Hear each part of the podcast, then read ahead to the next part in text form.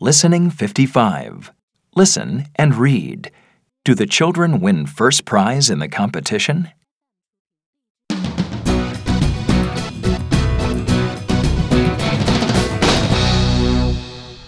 This looks good. Tell me about it. Well, it's a bike that can fly.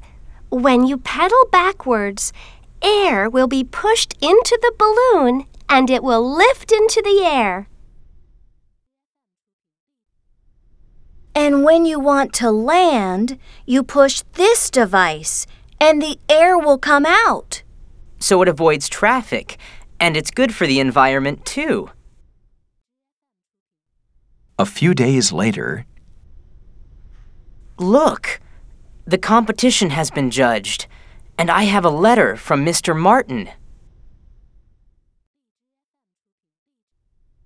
Mr. Martin says, Thank you for your fantastic designs. They were all very imaginative. Did we win the trip in the hot air balloon? I'm afraid not. A group from another club won first prize. But your flying bike came in second.